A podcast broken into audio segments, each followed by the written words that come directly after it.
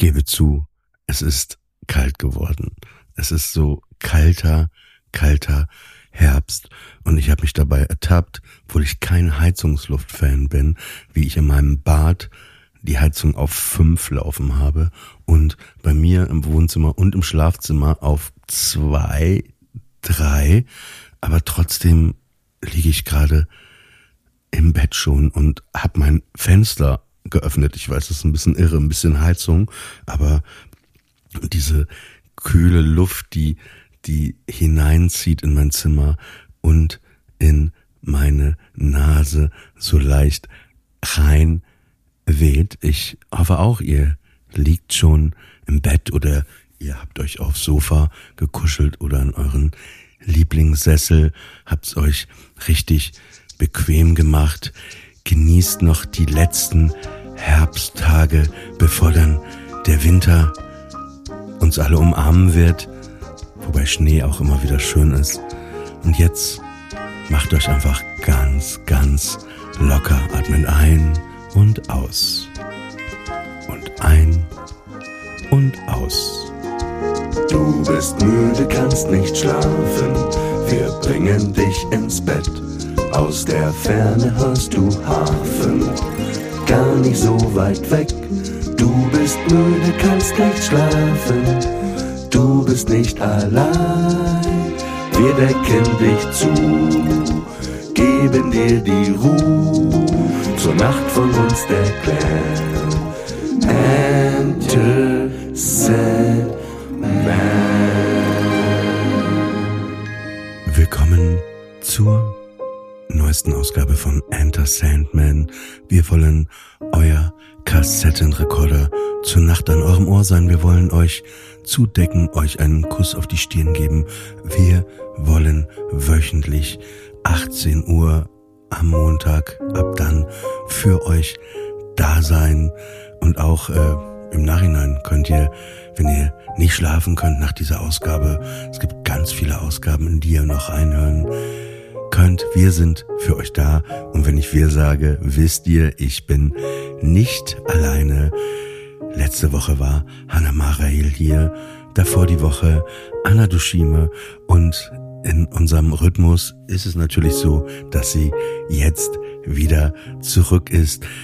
Sie hat die Gemütlichkeit, wie wir alle wissen, von Sally, von der Monster äh, AG, das Wissen von Lexi, von Hallo Spencer und, und auch von Johnny Nummer 5. Und äh, ja, sie ist, sie ist eigentlich eins der Weltwunder. Das kann man so sagen. Das sagt man ja selten über Menschen, aber sie ist wirklich ein Wunder. Ich kann, sie ist für mich, also nicht falsch verstehen, so wie es immer Coca-Cola geben wird, ne, wie es immer so äh, den Eiffelturm geben wird, die Freiheitsstatue. Gut, ich, äh, World Trade Center kann man das nicht sagen, aber sie ist einfach die die Konstante in meinem Leben und natürlich auch für euch soll sie das sein. Deswegen ist es ja so besonders, dass sie sie auch immer wieder hier ist.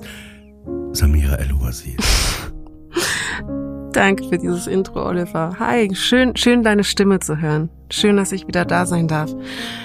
Ich wollte dich fragen, was wärst du denn für eine Sehenswürdigkeit, wenn du eine wärst, da du mich jetzt gerade mit dem Eiffelturm und der Freiheitsstatue verglichen hast, was ich ganz toll finde. Das ist, äh, also ich wäre, glaube ich, der Typ, der im Mickey Maus Kostüm durchs Disneyland läuft. Also die Sehenswürdigkeit. Ich wäre Mickey auf jeden Fall, glaube ich. Wärst du nicht das Disney-Schloss? Nee, das ist mir zu statisch, zu fest. Mm, das Gute bei Mickey wäre, so alle freuen sich, wenn, wenn du kommst, ne? Und du kannst dann noch diese Stimme machen.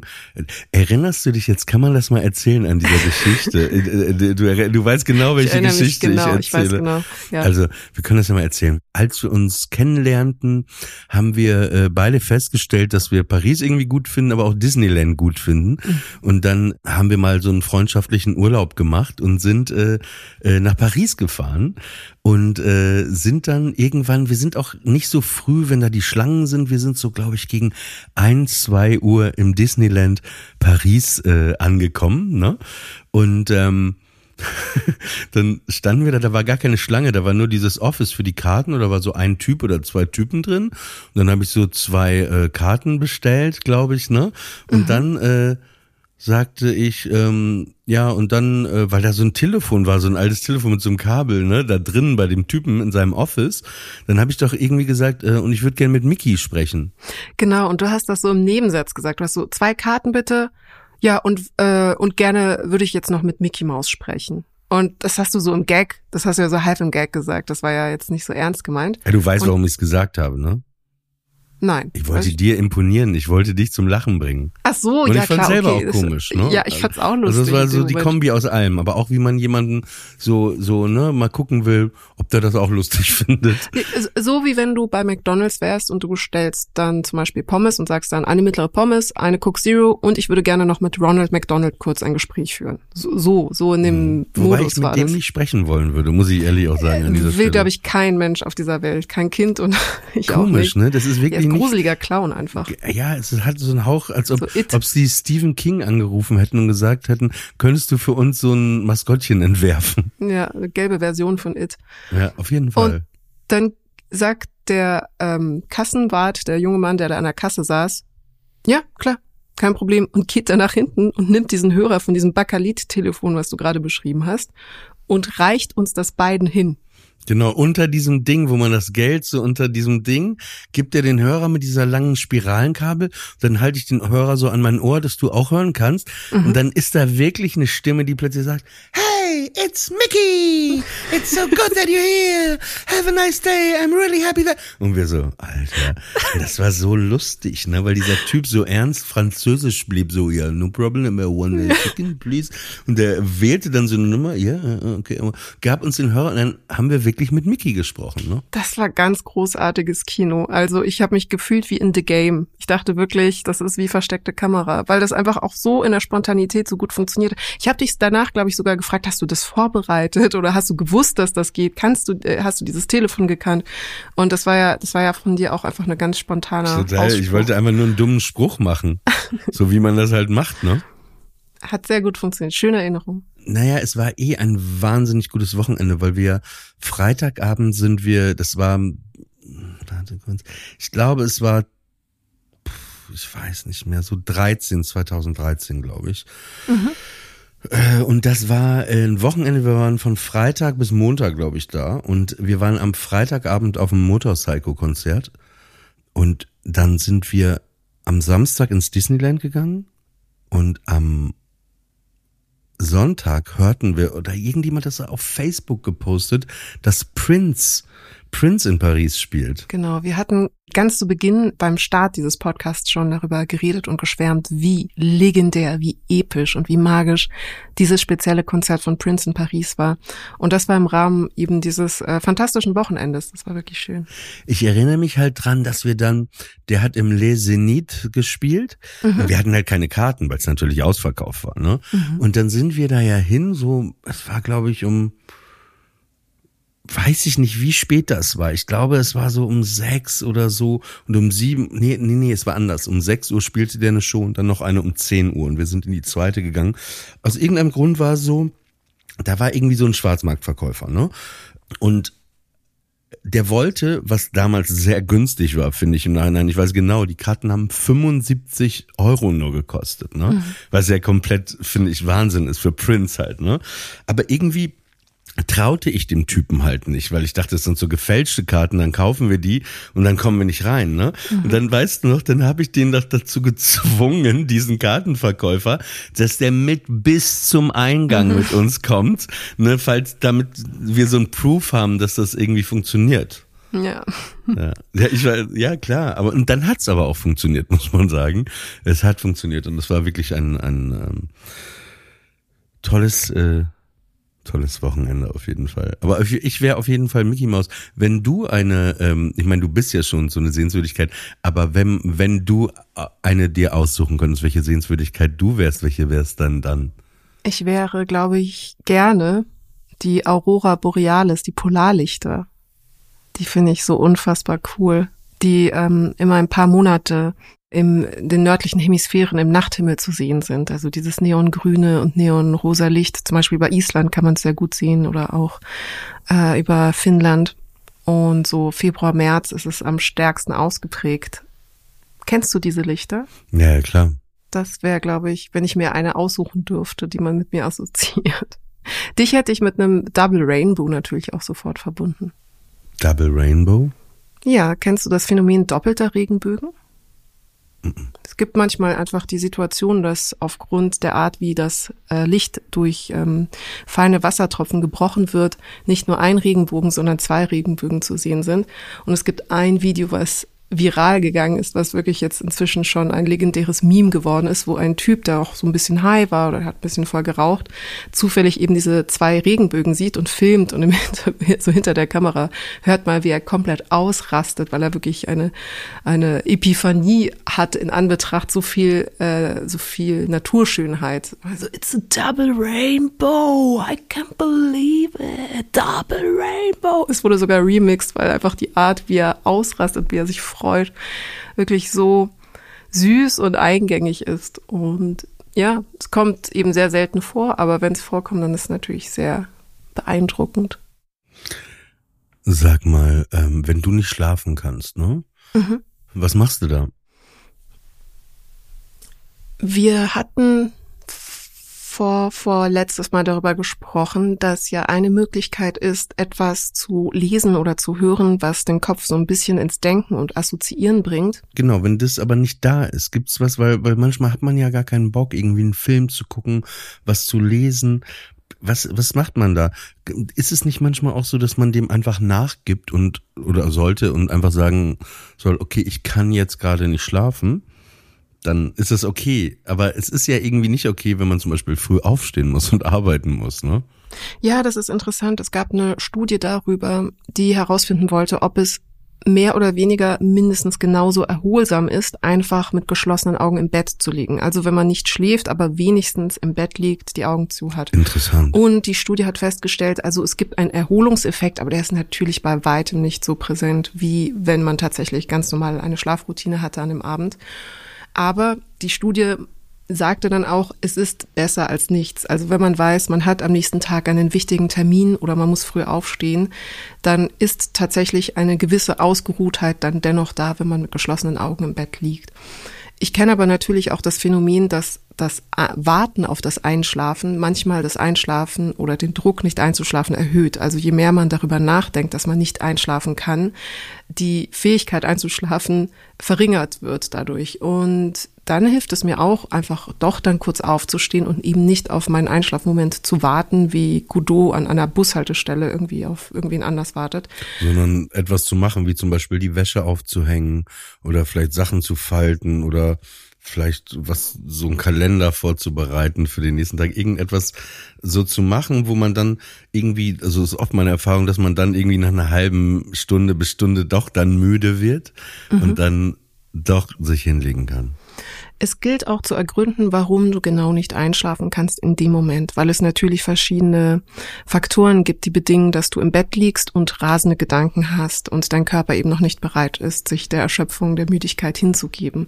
Und ein Faktor bei mir zumindest persönlich ist, dass ich darüber nachdenke, was ich noch alles erledigen muss. Entweder was ich heute nicht geschafft habe oder was morgen an dem Tag ansteht. Und das ist etwas, das in meinem System einfach körperlich und emotional so stark nachwirkt und arbeitet, dass es mich einfach einfach am Schlafen hindert.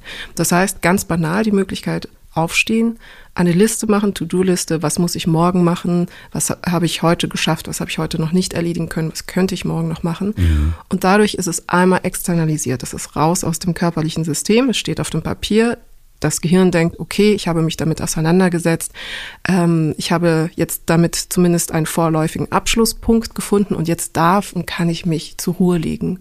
Und es funktioniert wirklich insofern auch sehr gut, als dass es etwas gibt, das man in der Psychologie den Zeigarnik-Effekt nennt. Kennst du den? Hast du schon nee. mal von dem gehört? Das ist der Effekt, der entsteht, wenn man die ganze Zeit mehr über nicht abgeschlossene Aufgaben nachdenkt, als über abgeschlossene Aufgaben nachdenkt. Das heißt, wenn du ein Problem noch nicht gelöst hast oder eine Aufgabe für dich noch nicht befriedigend abschließen konntest, ist der Körper in einer permanenten Spannung des unabgeschlossenen. Und diese Spannung bedingt, dass du in so einer inneren Vibration bist. Du oszillierst die ganze Zeit zwischen, das muss ich noch erledigen, das ist noch nicht erledigt. Und dieser Zeigarnik-Effekt ist eben auch etwas, das nachts dann besonders stark wird, dass man eben darüber nachdenkt, was man alles noch nicht fertigstellen konnte. Und wenn du deinen Körper, deinen Kopf äh, überlistest und ihm zumindest das Gefühl einer vorläufigen Abgeschlossenheit bietest, also zum Beispiel eben durch das Schreiben dieser To-Do-Listen oder wie du gerade gesagt hast, das Vorbereiten des Kalenders, des Tages für morgen, dann kannst du diese Spannung ein bisschen aus dem Körper rausnehmen. Und dann fällt auch Einschlafen leichter. Ah, okay, krass. Sehr interessant. Das ist jetzt, ne, also Disclaimer auch wirklich nur für mich persönlich äh, etwas, das mich äh, besonders beschäftigt hat. Entschuldigt ist das bei mir oder bei Nee, euch? das ist bei mir, Entschuldigung. Okay, okay. Ich weiß Kein nicht, Problem, wie man das ausstellt. Kein Problem. Das ist so, ich, wenn ich eine SMS auf dem Handy bekomme, mhm. äh, dann, dann bingt das irgendwie, ist das connected mit meinem Computer. Und ich habe ja, das ja. noch nicht geschafft, das auszustellen. Es ist, ähm, ich kann ja kurz sagen, von wem es ist. Es ist äh, von Rainer Schmidt. Das ist ähm, ja ein Journalist äh, und äh, von der von der FAZ Quarterly, der, äh, der mir eine SMS geschickt hat, der auch diesen Writers Thursday, den du ja auch kennst, organisiert. Und der hat mir nur ein Bild gerade geschickt, dass er gerade in Paris im Café de Flore sitzt. Oh, wie schön. Das und jetzt hat er, und dann habe ich ihm schnell eins zurückgeschickt, wo Arthur auch im Café de Flore sitzt. Oh, wie schön. Sag mal, ähm, was ganz anderes, ne? Als du ein Kind warst, ne? Kennst du äh, den Bofrostmann? Jein. Also nicht persönlich, aber als Konzept. Aber kam der zu euch oder kam der nicht zu euch? Nee, das konnten wir uns nicht leisten, Bo Frostmann. So. Ja, es war, aber ich glaube, es war gar nicht so, so krass jetzt so, weißt du, so Luxus, so. Nee, klar, aber trotzdem war das halt teurer als Einkaufen im Aldi. Ich glaube auch, ja, ja. Das war, das war damals, also wir, wir sind ja so, ich bin so ländlich aufgewachsen. Das war ja so ein, so ein, die haben ja Tiefkühlprodukte nur gehabt, mhm. ne? Und dann hat man so einen Katalog zu Hause gehabt, dann konnte man so sich vorher schon mal angucken, was man so haben will. Und dann kam irgendwann der Bofrostmann, dann hat man so gesagt, hier das, das, das, das, das. Und dann hat er das unten aus dem Tiefkühlwagen geholt und dann so sowas wie Pizzen oder so. Aber mhm. es gab immer so, so, die waren so vom Design her wie Schokoküsse, aber es war Eis, Schokokuss Eis. Es war halt außen drum war das so schwarze Schokolade, innen drin weiße Vanille, ne? Und in der Vanille war noch Kirscheis mittendrin so ein bisschen. Mhm. Ich, ich, ich, weiß auch nicht warum, aber ich komme gerade auf diese, diese Eis-Schokoküsse auf jeden Fall, die einfach sehr, sehr lecker waren. Und ich dachte, du hast die vielleicht auch gegessen als Kind. Dass du leider nein, leider nein. Was ist denn deine äh, Lieblingssüßigkeit oder womit hast du am meisten Nostalgie? Also ich finde immer ein Klassiker ist ähm, Toffifee. Oh, Toffifee, ja. aber im Kühlschrank und auch wirklich, wenn man das so isst, dass man erstmal diese Scheibe abknabbert, oben diese ganz dunkle Scheibe mit der dunklen Schokolade, also mit den Schneidezähnen vorne, die so erstmal abdings und dann so den Rest irgendwie. Aber ich fand so gekühlte Toffifee ist so, geht immer, ne? Also man, das ist immer und auch Chocolate Chips, die weißen, fand ich auch immer immer äh, gut. So, das sind so zwei zwei Süßigkeiten. Aber ich finde auch Kinderschokolade ganz klassisch aus dem Kühlschrank oder Duplo. Aber ich finde halt Schokolade gehört in den Kühlschrank ganz klar. Bei mir war es auch ähm, Kinderschokolade und ich habe mich gefragt, was genau die Assoziation ist. Das sage ich dir. Also mhm. Sebastian Kremer, der großartige Philosoph und äh, Chansonnier, hat mal äh, erklärt, warum Kinderschokolade äh, Kinderschokolade heißt. Äh, der Name resultiert äh, äh, aus dem Durchschnittsalter der äh, Leute, die auf den Kakaoplantagen arbeiten, um diese Schokolade mitzuproduzieren. Die Assoziation bezüglich des Geschmacks und des Wohlgefühls. So, Entschuldigung. Aber weil so eine extreme Behaglichkeit kommt, wenn man die isst, wenn man insgesamt Schokolade also ob aus dem Kühlschrank oder so ein bisschen Zimmertemperatur warm, die dann so im Mund anschmelzt, man hat so ein extremes Glücksgefühl. Und ich weiß natürlich, dass Zucker extrem erfolgreich auf unser Gehirn wirkt und auch da Dopamin und Serotonin, also Endorphine freigesetzt werden. Aber bei Kinderriegel oder auch Toffifee ist auch ein super Beispiel, weil es ja diese verschiedenen Aggregatzustände hat aus knackig und dunkler Schokolade, Nougat, weich, Karamell dass da so ganz viel im Kopf, auf der Zunge und im Herzen in dem Moment auch passiert. Und Total. kennst du noch Stork-Schokolade, diese dunkle? Stork ist äh, äh, Toffifee. Äh, nee, ich meine die, ähm, wie heißen die? Riesen? Riesen, diese, ja, ja. Aber diese Schokolade, die bei den Riesen draußen dran ist, das ist auch dieselbe Schokolade, die oben dieses Plättchen auf dem Toffifee ist. Ja, nur bei den Riesen wird dir immer der halbe Backenzahn rausgezogen, wenn du nicht richtig kaust. Also was, Absolut. Die hat man früher auch Blombenzieher genannt. ja, das passt sehr gut. Oh, aber ich weiß genau, was du meinst, wenn man so ein Stück Schokolade, ne, und wenn man länger auch vielleicht was Süßes nicht gegessen hat, ne, also ich merke dann auch, wie ich dann plötzlich so, boah, wie eine Maschine das essen kann, so. Also das ist aber dieser Genuss der Schokolade. Ich glaube übrigens, es gibt niemanden, äh, die sind auch sehr dumm, die Leute, die so Schokolade vermarkten, der Schokoladenwerbung besser einsprechen könnte wie, wie du. Ich glaube, du könntest das, können wir mal so ein, so, äh, gib uns nur mal so zehn, zehn Sekunden so wie so eine Schokoladenwerbung für diese Storkriesen in dem Moment, wo der im Mund ist. Wie, wie könnte das klingen? Oh mein Gott, ähm, Langsam, ganz langsam. wenn die Erinnerung an die Kindheit ein eigener Geschmack wäre, dann wäre es Stork Riesen. Sowas? Ja, so und jetzt, jetzt musst du aber, ich würde gerne von dir mal hören mit dieser Werbestimme, wie genau der Geschmack ist, wenn du ihn in den Mund steckst, wie der da so rum, rumdingst und so. Nee, das ist mir, das ist mir zu. Ich habe Angst, dass das rausgeschnitten wird und gegen mich verwendet. Also ja, klar, okay, okay, ich weiß. Nee, weil ich hatte das mal in meinem äh, letzten Buch habe ich Liebe mit einem Flip verglichen. und, Oh, und das ein ist Erdnussflip. Aber, ja, genau, ein Erdnussflip. Und da ist das ja auch so, dass, dass äh, wie die, diese Erdnussflip, ne, wie du den in den Mund nimmst, ne, und dann und immer mehr, immer mehr und dann diese Flips zerbeißt und diese diese Flips zu so einer Masse werden, die du zwischen deinen Zähnen und deinem Gaumen mit der Zunge so hin und her schiebst und dann irgendwann so schluckst du es so runter und dann Flips ist ja finde ich wie Heroin, ne? Also wirklich, wenn du ein, du kannst nicht einen Flip essen.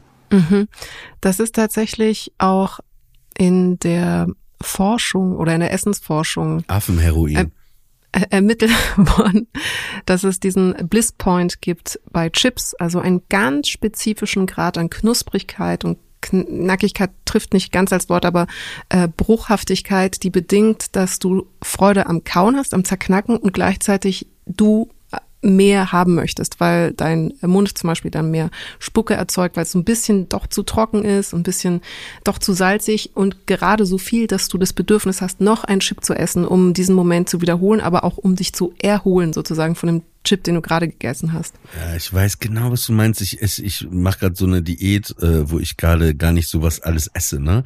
Aber irgendwie hatte ich gestern so so sehr viel Stress und dann war ich irgendwo an einer Tankstelle und dann sah ich so eine kleine Packung Chips und ich weiß auch noch, wie ich die gegessen habe und wie jeder Chip und das Zerbeißen, genau das, was du gerade beschrieben hast, wie das so ein wahnsinniger Genuss war. Das ist einfach, also mit, also ich bin eher sogar Chips und Flips als Schokolade. Das wollte ich dich aber eh fragen, was genau vergleichst du zwischen der Liebe und dem Erdnussflip? Also du hast mir beschrieben, wie es sich anfühlt, so einen Haufen Erdnussflips zu essen und zu kauen und so die Freude so am Genuss und das Salzige und das äh, Crunchige. Aber was darin erinnert dich an die Liebe? Was ist die Verbindung? Ja, warte, das, ich krieg das so nicht mehr hin. Ich müsste es dir, äh, gib mir mal eine Sekunde. Eine Sekunde, ja? Ich nehme mal kurz die Kopfhörer raus. Eine Sekunde. So, jetzt. Ja, ja, ich, ich bin halt in dem Alter, wo ich mich nicht mehr an alles erinnern kann. Und äh, mein Kopf ist gerade zu voll, dass ich das so erklären könnte. Deswegen äh, lese ich es einfach vor, wie ich es mal beschrieben habe. Gerne. Ich stecke mir den ersten Erdnussflip der Packung in den Mund. Liebe ist ein Flip. Wenn du einen gekostet hast, willst du mehr. Mehr Flip, mehr Liebe. Irgendwann die Erdnussflip-Masse in deinem Mund, du willst sie lange zwischen den Zähnen oder deinem Gaumen spüren, du schubst sie mit der Zunge von rechts nach links, sie gleitet den Rachen runter in den Magen, durch die Speiseröhre. Die Tüte ist leer, der letzte Flip ist weg. So wie auch die Liebe. Oh, jetzt verstehe ich den Vergleich. Dass du mehr haben möchtest, dass man nicht genug davon bekommt Ja, und es, man kann eigentlich hast. Liebe ist schon, ja, ich glaube, Liebe ist schon etwas, ne, was, was, ähm, ja, das ist sowas, man kriegt manchmal, finde ich, also vielleicht, es gibt, ich, ich, ich glaube, es ist zu wenig Liebe in der Welt, ne? Mhm. Und, und deswegen sehnt man sich auch so sehr danach, ne? Also so, dass man eigentlich mehr will. Aber es gibt natürlich auch manchmal das Problem, aber das wird jetzt zu tiefenpsychologisch, dass man eigentlich vielleicht umringt ist von Liebe, aber sie gar nicht manchmal erkennt oder sie annehmen kann, ne? weil man das vielleicht nicht so gelernt hat. Aber, aber grundsätzlich ist es ein Defizit von Liebe, finde ich oft in der Welt. Ja, absolut. Von aufrichtiger Liebe, von, von Empathie. Absolut. Absolut. Also viele Beziehungen sind auch nicht geprägt eben von der Bedingungslosigkeit einer transparenten, luziden, kostbaren Liebe, sondern haben natürlich auch zwischenmenschliche Dynamiken. Und manchmal ist man aber auch nicht in der Lage, eben die äh, Bedingungslosigkeit einer Liebe, die einem angeboten wird, zu sehen, weil man ihr nicht über den Weg traut, weil man eben das zum Beispiel nicht gewohnt ist, zum Beispiel aus der Kindheit nicht oder aus dem Aufwachsen oder der Umgebung, in der man lebt. Das stimmt. Also ich weiß auf jeden Fall, welche Süßigkeit ich dir zum Geburtstag schenken werde. welche denn? Ja, Storkriesen. Nein, auf keinen Fall, bitte nicht. Ja klar, aber der, ich könnte die auch nicht mehr essen, dann werden die restlichen drei Zähne, die ich noch im Mund habe, weg. Das ist echt einfach, das kannst du echt nur, wenn du jung bist, kannst du so richtig ähm, abgehen. Aber gleichzeitig wurde das doch so vermarktet als Erwachsenen-Süßigkeit, weil es ja so eine dunkle Schokolade ist. Ja. Ist ja nicht so die angenehme, zarte, süße Kinderschokolade. Nee, ich stehe auch eher auf Milch, immer, immer, immer auf Milch. Und bei den Gummi, Gummisachen muss es auch immer rot oder grün sein. Ich stehe nie auf gelb oder weiß. Aber gelb ist doch Zitrone. Du magst Zitrone nicht? Nicht so richtig. Nee, nee, nee, nee, nee, nee, nee. Also ich bin wirklich eher grün, also immer erst rot, dann grün. Und bei ähm, Wackelpudding oder wie man sagt, Götterspeise auch immer eher Waldmeister wiederum. Das ist umgedreht, eher das Grüne als das Rote. Und es gibt ja auch Berliner Weiße mit Schuss, das ist dann auch in Grün. Hast du als Kind ähm, bei Freunden geschlafen, übernachtet? Mhm, ja, habe ich, häufig. Mochtest du das? Das kam auf die Freunde drauf an, aber meistens eher ja. Wie manchmal bist du irgendwo, weil jemand sagte, ja komm, aus Amira, ah, toll, wer du und dann, okay, ich gehe, aber ich habe nicht keinen Bock. Ja, manchmal war ich auch gerne alleine als Kind und dann habe ich zugesagt, weil ich mich schon auf eine Pyjama-Party gefreut habe, aber hätte dann eigentlich an dem Abend lieber die Zeit alleine verbracht. Aber man ist dann als Freundin trotzdem natürlich gerne da und im Nachhinein betrachtet war es dann auch immer schön. Die schönsten Übernachtungen hatte ich tatsächlich mit meiner Mädchenklicke. Ich hatte so eine kleine verschworene Mädchenklicke in meiner Schule. Und da haben wir immer gegenseitig beieinander eben in Gruppen übernachtet und wirklich ganz klassisch Pyjama-Party, fünf Filme beim Blockbuster ausgeliehen. Ich, Blockbuster, weißt du noch, Videothek, wo man ja. VHS-Kassetten für die Jüngeren, die das hören, ähm, ausleihen konnte und äh, Popcorn gemacht und dann allesamt im Wohnzimmer auf Matratzen oder was auch immer da war, mit Schlafsäcken und so weiter übernachtet. Und ja, meistens natürlich Gruselfilme, die gruseligsten Filme, irgendwie uh, Night on Elm Street oder so. Gott, ey, was für ein. Das habe ich nie bis heute verstanden, warum man sich Horrorfilme und Gruselfilme anschaut. Natürlich verstehe ich es, aber ich verstehe es nicht. Ich war gerade im Moviepark Bottrop und da war gerade Halloween ähm, Aktivitäten besonders im Vordergrund, weil da gerade die sehr guten Halloween-Wochen sind. Es war ein großer Spaß und wir waren in einem äh, Haunted House unterwegs. Das ist ein Horrorhaus. Und damit du da hinkommst, musst du dich in einen Bus setzen und dir werden die Augen verbunden. Und wir sind da als Gruppe von 20 bis 30 Leuten dann mit verbundenen Augen zu diesem Haus rausgefahren worden und dann wird dir eine Geschichte über dieses Haus erzählt. Hier ist jemand gestorben oder hier ist eine, eine, ein Ritual hat hier nicht geklappt oder hier hat der Vater irgendwie seine Kinder ermordet. Irgendwie irgendeine Geschichte wird dir zu dem Haus erzählt. Mhm. Und dann musst du einmal durch das Haus laufen und das ist eben deine Herausforderung. Und in jedem Zimmer gibt es Personen, Schauspieler natürlich, die dann verschiedene Sachen mit dir machen, um dir Angst zu machen. Zum Beispiel ist dann eine Frau, die dann als so ein Mädchen verkleidet ist und sagt, ihr müsst schnell unter das Bett klettern, sonst kommt Papa und tötet euch. Und dann muss man unter das Bett klettern als Publikum und unter dem Bett ist dann so ein Geheimgang, der dann in so eine Parallelwelt führt.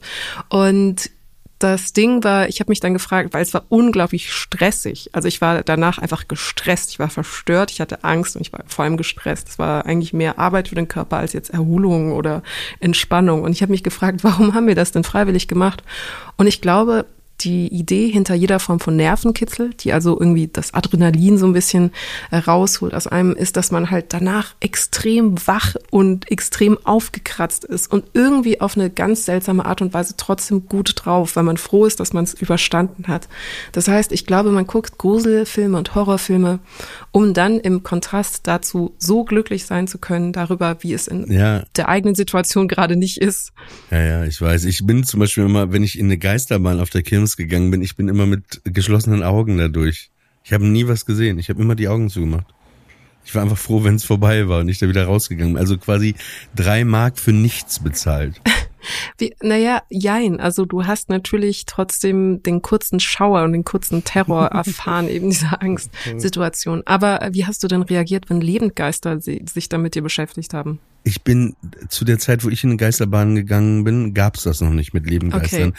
Und ich finde, das Verstehe. ist auch für mich der absolute Albtraum. Ja. Eine Geisterbahn, wo echte Leute drin rumlaufen und dich so erschrecken. Ich finde, es gibt nichts gestörteres. Das ist komplett geistesgestört und ich finde, es sollte verboten werden. Also dieses Horrorhaus war auch echt schlimm, weil natürlich auch die ähm, SchauspielerInnen manchmal dann dich von hinten angetippt haben oder so und dann weggelaufen sind. Das war natürlich der komplette Terror im Kopf, weil man dann die ganze Zeit Angst hatte. Ja, und ich denke mir, irgendwann ist da vielleicht wirklich ein Psycho, der da angestellt wurde. Und, und ähm, sagen wir mal so, es ist jetzt ein bisschen, aber sagen wir so, die, die Leute, die die Chips einsammeln, so bei Karussells und so, ne? Es sind jetzt nicht immer so, dass ich denke, das sind echt seriöse, coole Typen, so mit denen ich gerne mal so einen Urlaub fahren würde, sagen wir mal so. Und wenn ich bei manchen, sogar auch bei der wilden Maus zum Beispiel, drüber nachdenke, dass diese Typen, die da so ein bisschen echt manchmal runtergerockt wirken, die deine Chips einsammeln, dass diese Typen dieses Ding aufgebaut haben, dann denke ich manchmal, habe ich auch immer, dann ist der, der Thrill ist nicht die Achterbahnfahrt an sich, sondern überhaupt hält das ja alles. Deswegen, also so eine wilde Mausfahrt ist quasi für mich auch ein Hauch Geisterbahn. Stimmt, dann brauchst du ja eigentlich reguläre Geisterbahnen gar nicht mehr. Nee, die brauche ich sowieso nicht. Dann ist ja einfach die Angst zu überleben reicht schon. Ja. Wobei das einzige Geisterschloss, äh, da schließt sich der Kreis wieder, was ich wirklich gut finde, ist im Disneyland Paris dieses Geisterschloss, durch das man erst läuft und irgendwann kommen da so Wagen, in die man reinsteigt. Das ist für mich genau der Pegel, der für mich okay ist, dieses Geisterschloss. Gehst du denn, feierst du denn Halloween? Also gehst du auf Halloween-Partys oder feierst du Halloween? Ich war noch nie auf einer Halloween-Party, aber ich würde gehen. Ich finde, ich mag das. Als ich jetzt äh, in New York war, äh, letzte Woche, äh, waren dann so diese typischen New Yorker Hauseingänge, weißt du, mit diesen acht, neun Stufen. Äh, und da waren dann so Kürbisse und so, so alles so dekoriert und so. Ich mag das sehr gerne, wie das aussieht alles. Und als was würdest du dich verkleiden? Da, da, da, Thriller, Thriller. Ich weiß es gerade wirklich nicht. Ich habe gerade so, ich wüsste nicht, also dass ich mich ver verkleiden würde jetzt gerade. Ich habe, äh, wenn ich mit Mickey zusammengehen würde, mit Mickey Beisenherz, wäre es ganz klar, was das Kostüm wäre. Mit ihm zusammen. Aber das funktioniert, finde ich, nur besser zu zweit. Äh, Asterix und Obelix. Oh, Das würde ich Das gerne. Oder stimmt. mit ihm äh, äh, äh, Bud Spencer und Terence Hill mit Mickey oder Timon und Pumba. Also mit ihm würde mir das sehr, sehr viel Spaß machen. Aber mir macht das eh auch mehr Spaß, mit jemandem zusammen sich auch zu verkleiden. Ich hatte mal mit meinem Freund Roland, da waren wir 15 oder 16, haben wir auch den dritten Preis bei so einem Kostümwettbewerb gemacht. Da haben wir uns wie die Pet Shop Boys aus dem Video Can You Forgive Her ähm, verkleidet. Da haben die so rote Overalls an und so spitze Hüte wie so Schultüten, also auf dem Kopf, die weiß sind mit so roten Streifen. Der eine hat so eine große weiße Brille an, haben uns als Pet Shop Boys verkleidet. Und die hatten in dem Video so ein blaues großes Ei, haben wir so einen großen blauen Luftballon dabei gehabt und ähm, haben wir im Apex, war das damals in der Disco in äh, Papenburg, haben wir den dritten Preis gewonnen. was habt ihr gewonnen? Gab's da was? Das weiß ich. Ich glaube, es war so ein Getränkegutschein für 20 Euro in der Disco. Aber man macht das ja eigentlich nicht für den so, ne, sondern weil man daran dann so Spaß hat. Also ich halte sehr fest an der Asterix und Obelix-Idee. Das würde ich mir sehr wünschen von euch beiden. Ja, ich auch. Äh, wirft das mal bei Friendly Fire nochmal in den Ring. Werde ich auf jeden Fall drüber nachdenken. Was zählen wir denn heute? Ähm, Schoko, Eis, Schokoküsse? Nee, ich, ich würde eher Storkriesen. Storkriesen? Ja, Okay. aber vielleicht Storkriesen, die einem die Zähne ziehen. Storkriesen, die einem die Zähne ziehen. Okay. Also dann ähm, ja, wünschen wir euch eine gute Nacht und ähm, genau, dir auch eine gute Nacht, Samira. Und ähm, ich würde sagen, wir fangen dann an zu zählen. Okay. Ein Storkriese, der dir einen Zahn rauszieht. Zwei Storkriesen, die einem die Zähne ziehen. Drei Storkriesen, die einem die Zähne ziehen. Vier Storkriesen, die einem die Zähne ziehen. Fünf Storkriesen, die einem die Zähne ziehen. Sechs Storkriesen, die einem die Zähne ziehen. Sieben Storkriesen, die einem die Zähne ziehen. Acht Storkriesen, die einem die Zähne ziehen. Neun Storkriesen, die einem die Zähne ziehen. Zehn Storkriesen, die einem die Zähne ziehen. Elf Storkriesen, die einem die Zähne ziehen. Zwölf Storkriesen, die einem die Zähne ziehen. 13 Storkriesen, die einem die Zähne ziehen. 14 Storkriesen, die einem die Zähne ziehen. 15 Storkriesen, die einem die Zähne ziehen. 16 Storkriesen, die einem die Zähne ziehen. 17 Storkriesen, die einem die Zähne ziehen. 18 Storkriesen, die einem die Zähne ziehen. 19 Storkriesen, die einem die Zähne ziehen. 20 Storkriesen, die einem die Zähne ziehen. 21 Storkriesen, die einem die Zähne ziehen. 22 Storkriesen, die einem die Zähne ziehen. 23 Storkriesen, die einem die Zähne ziehen. 24 Storkriesen, die einem die Zähne ziehen. 25 Storkriesen, die einem die Zähne ziehen. 26 Storkriesen, die einem die Zähne ziehen. 27 Storkriesen, die einem die Zähne ziehen. 28 Storkriesen, die einem die Zähne ziehen. 29 Storkriesen, die einem die Zähne ziehen. 30 Storkriesen, die einem die Zähne ziehen. 31 Storkriesen, die einem die Zähne stehen, sie einem die Zähne ziehen. 32 Storkriesen, die einem die Zähne ziehen. 33 Storkriesen, die einem die Zähne ziehen. 34 Storkriesen, die einem die Zähne ziehen. 35 Storkriesen, die einem die Zähne ziehen. 36 Riesenstorks, die einem die Zähne ziehen. 38 Riesenstorks, die einem die Zähne ziehen. 39 Storkriesen, die einem die Zähne ziehen. 40 Storkriesen, die einem die Zähne ziehen. 41 Storkriesen, die einem die Zähne ziehen. 42 Storkriesen, die einem die Zähne ziehen. 43 Storkriesen, die einem die Zähne ziehen. 44 Storkriesen, die einem die Zähne ziehen. 45 Storkriesen, die einem die Zähne ziehen. 46 Storkriesen, die einem die Zähne ziehen. 47 Storkriesen, die einem die Zähne ziehen. 48 Storkriesen, die einem die Zähne ziehen. 49 Storkriesen, die einem die Zähne ziehen.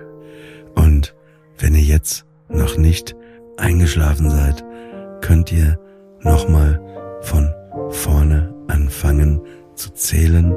Und wir wünschen euch nochmal eine gute Nacht und ähm, dir auch, Samira, eine gute Nacht. Dir auch, Oliver. Bonne nuit. Ciao. Tschüss.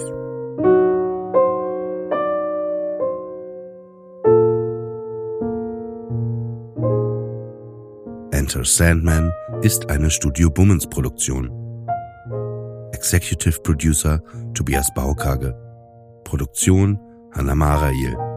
Ton und Schnitt Konstantin Lange und ein besonderer Dank geht an Aerobik für die wundervolle Musik.